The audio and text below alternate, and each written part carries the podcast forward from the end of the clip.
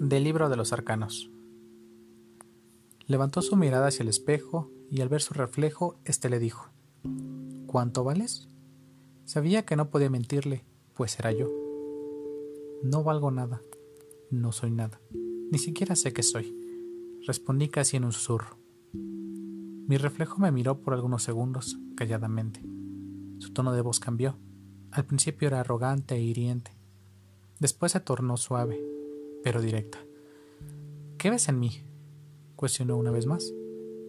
No podía agachar y aguantar la mirada. Incluso yo me perdí en mi propia mirada y no entendía.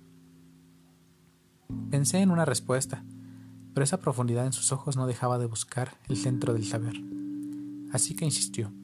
No tienes una respuesta, ¿cierto? No debes buscarla, solo debes mirar más profundo de lo que puedes. A todo el mundo pregonas a las estrellas, en el espacio o la luz dentro de la oscuridad, pero en ti eso ya se acabó.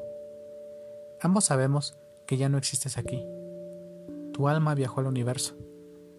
Tu espíritu deambula por algunas veredas cálidas entre las montañas al amanecer. Día a día, tu cuerpo es como un pozo sin fondo, y tu mente, mi amigo, tu mente es mía. Tus pensamientos, tus historias, y hasta el más mínimo susurro que has escuchado, he sido yo. Jamás tuviste miedo, pero deberías temerme. Ni siquiera sabes lo que puedo hacer de ti.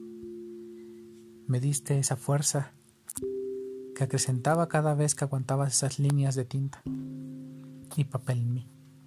Cada vez que observabas a todos a tu alrededor y robabas lo que ellos creían saber, cuando mirabas lo que podían hacer y tú fijamente no te sorprendías, pues podrías hacerlo incluso mejor que ellos.